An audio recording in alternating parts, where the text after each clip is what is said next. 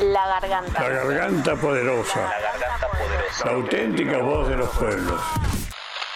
Para recordar momentos empoderados Entrevistas más que resistentes. y revivir palabras pensantes Volvemos a traer notas del pasado. con fragmentos más que interesantes. Los gritos más grosos Los gritos más grosos en, en el archivo poderoso. Natalia Oreiro. Actriz uruguaya. La garganta poderosa. Número 98. Agosto 2020. Para empezar, queremos saber, Natalia, cómo estás y cómo afrontás la cuarentena. A mí me resulta chocante o pedante hablar de cuarentena desde un lugar de privilegio. O sea, eh, yo la verdad es que estoy bien, mi familia está bien, tengo una casa donde estar, eh, mi hijo está bien, que para mí es mi prioridad, tiene un espacio donde poder jugar, él está bien psicológicamente, está contenido por sus padres, él disfruta de tener a sus padres 24/7.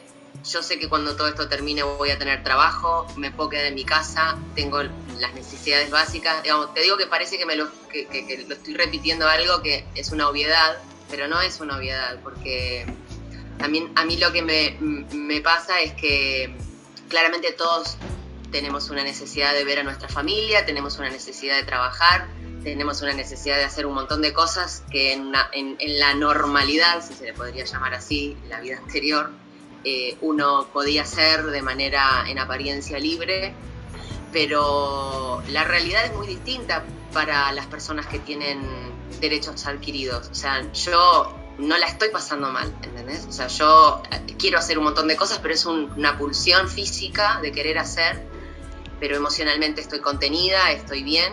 Y yo lo, digamos, nosotros lo tomamos con mucha responsabilidad, eh, con paciencia. Es como que a mí me pasa más por el plano de sentir que mierda estamos haciendo el planeta, ¿no? O sea, como seres humanos, como para que esto pase e intentar encontrar una explicación de, bueno, quizás algo haya que aprender como humanidad. Pero eso lo digo desde un lado de privilegio, ¿no? De decir, yo puedo esperar, yo me puedo quedar. Y también me da cierta cierto malestar sentir que los que sí podemos aguantar y sí nos podemos quedar somos en su gran mayoría los que más nos quejamos de que queremos que esto pase y, que pase mágicamente no va a suceder, ¿no? Es algo que nos excede a nosotros como personas. Porque, digamos, sí es verdad que, nos, digamos, que este virus es universal y que nos afecta a todos en teoría, pero no es verdad que nos afecta de la misma manera. En Argentina hay millones de personas que no tienen acceso al agua potable, millones de personas que no tienen los cuidados básicos para higienizarse. Y eso, en realidad, en el caso, por ejemplo, de mi hijo, que el no ir a la escuela no sería un problema real, porque nosotros podemos acompañar como padres, eh, no solamente continuar de alguna manera con su desarrollo eh, educativo, si se le podría llamar así, eh, por distintos tipos de, de- de- de- formas, ¿no? O sea, el acceso a Internet es, un- es- es algo que uno da por sentado que todo el mundo tiene, pero bueno, yo sé que nosotros, una de las partes que, plantearon de, de la foto tenía que ver con lo del cartel y el dinosaurio en relación a que se habla mucho de la educación en los hogares cuando eso no es así. Eh, no es así porque la gente no tiene acceso, o no tiene acceso a Internet, o no tiene la posibilidad de tener un dispositivo móvil como una computadora. Lo que venimos diciendo desde que empezó la pandemia es que de esta no se sale solos. Se sale colectivamente y para ello se necesitan políticas públicas para soportar lo que se viene. Y quienes están hoy en la línea de fuego somos nosotras, las vecinas. Porque todos los espacios alimentarios que estamos en La Poderosa, el 82% somos mujeres las que los sostenemos.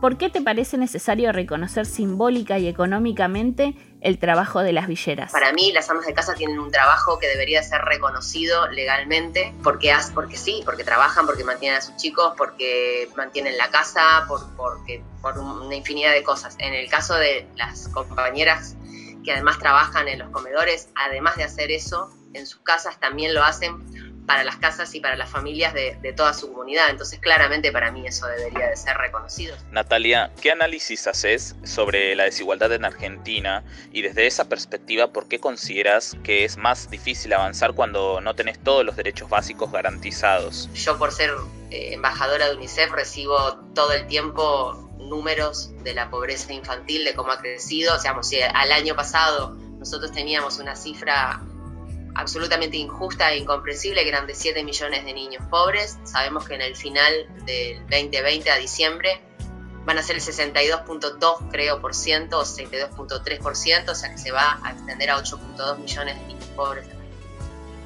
Y eso es en un país que, es, que no es pobre, porque la Argentina no es pobre, es un país injusto, altamente injusto, es incomprensible, es doloroso.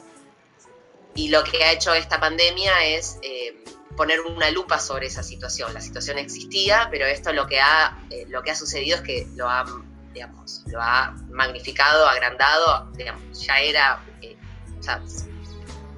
un niño desnutrido, un niño pobre, un, niño sin, fuera de la escuela es, es una desgracia para un país. Imagínate 8 millones de niños en esa situación, niños, niñas y adolescentes.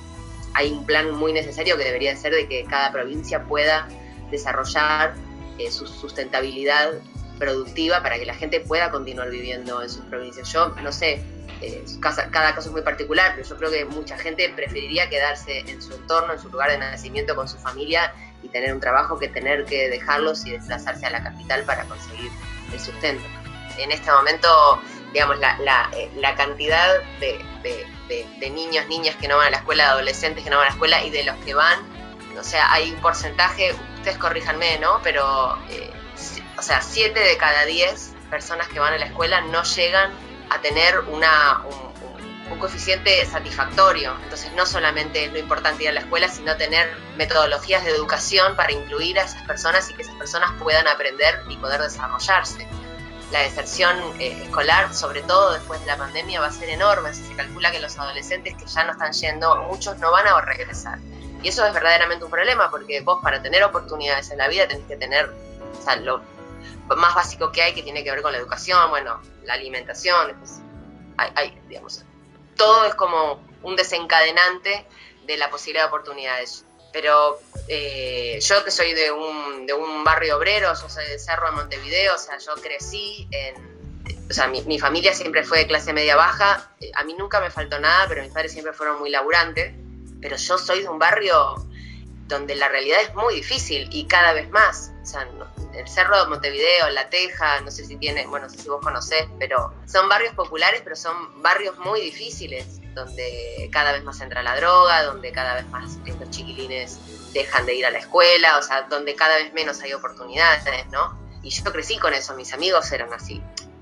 lamentablemente con los años se va poniendo, todo se va, todo va creciendo para mal.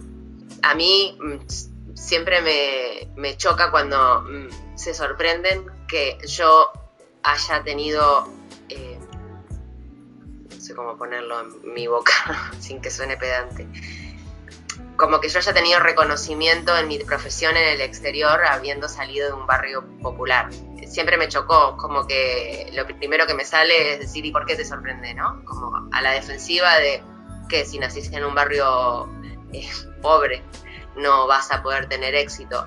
Pero viéndolo desde la otra perspectiva, la perspectiva de lo que estamos hablando, de lo que vos me estás preguntando, se entiende la pregunta, porque es más difícil, mucho más difícil.